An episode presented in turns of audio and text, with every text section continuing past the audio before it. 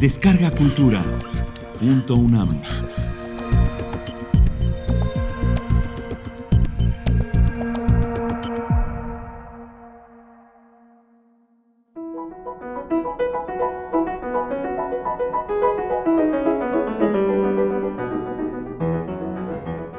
Multicelularidad.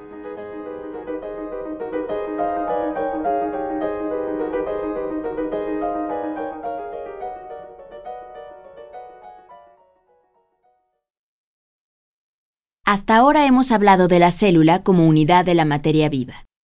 Sin embargo, gran parte de los seres vivos están formados por varios tipos celulares.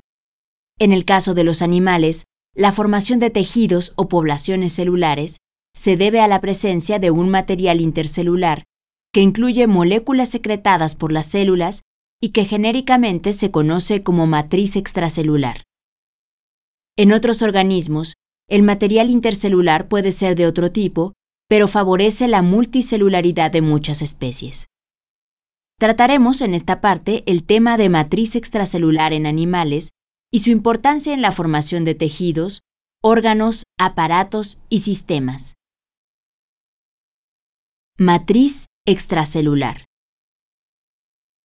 La mayoría de las células en los organismos multicelulares están rodeadas por una red de moléculas altamente organizadas, que se denomina matriz extracelular.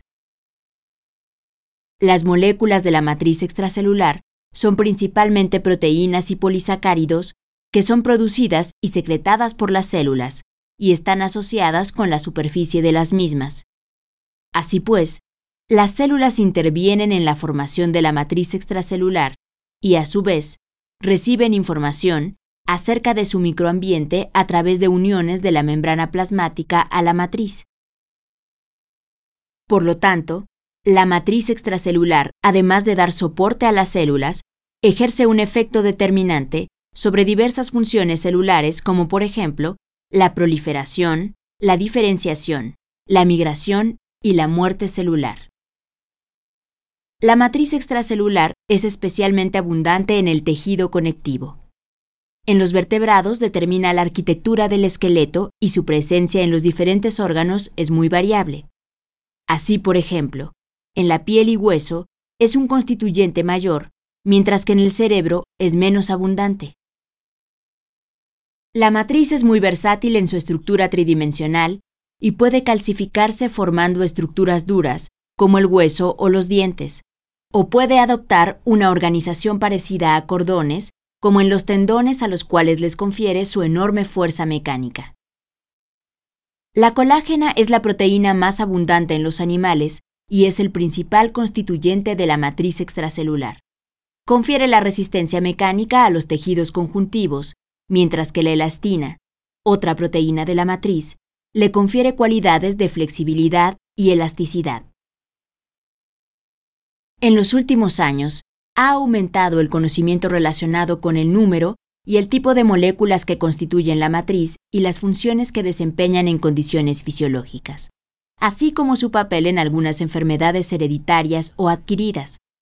Así, por ejemplo, la artritis reumatoide, la cirrosis hepática, la fibrosis pulmonar, la invasividad de algunos cánceres, el enfisema pulmonar y la arteriosclerosis representan enfermedades en las cuales está involucrada la matriz extracelular. Los componentes de la matriz extracelular pueden dividirse en tres grupos. 1. Proteínas estructurales, como la colágena y las elastinas. 2.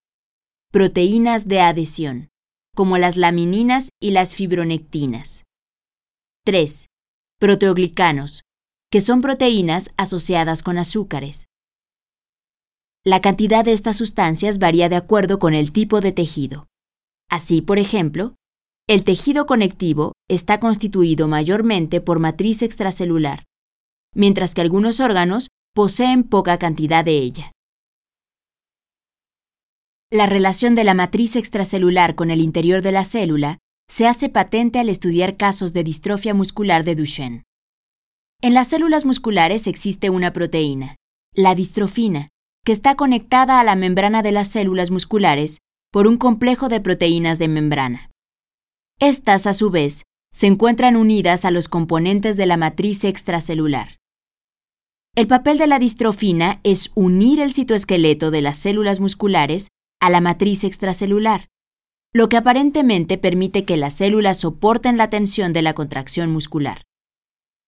La mutación en el gen que codifica para la distrofina trae como consecuencia la degeneración progresiva del músculo esquelético, lo que finalmente ocasiona la muerte en edad temprana.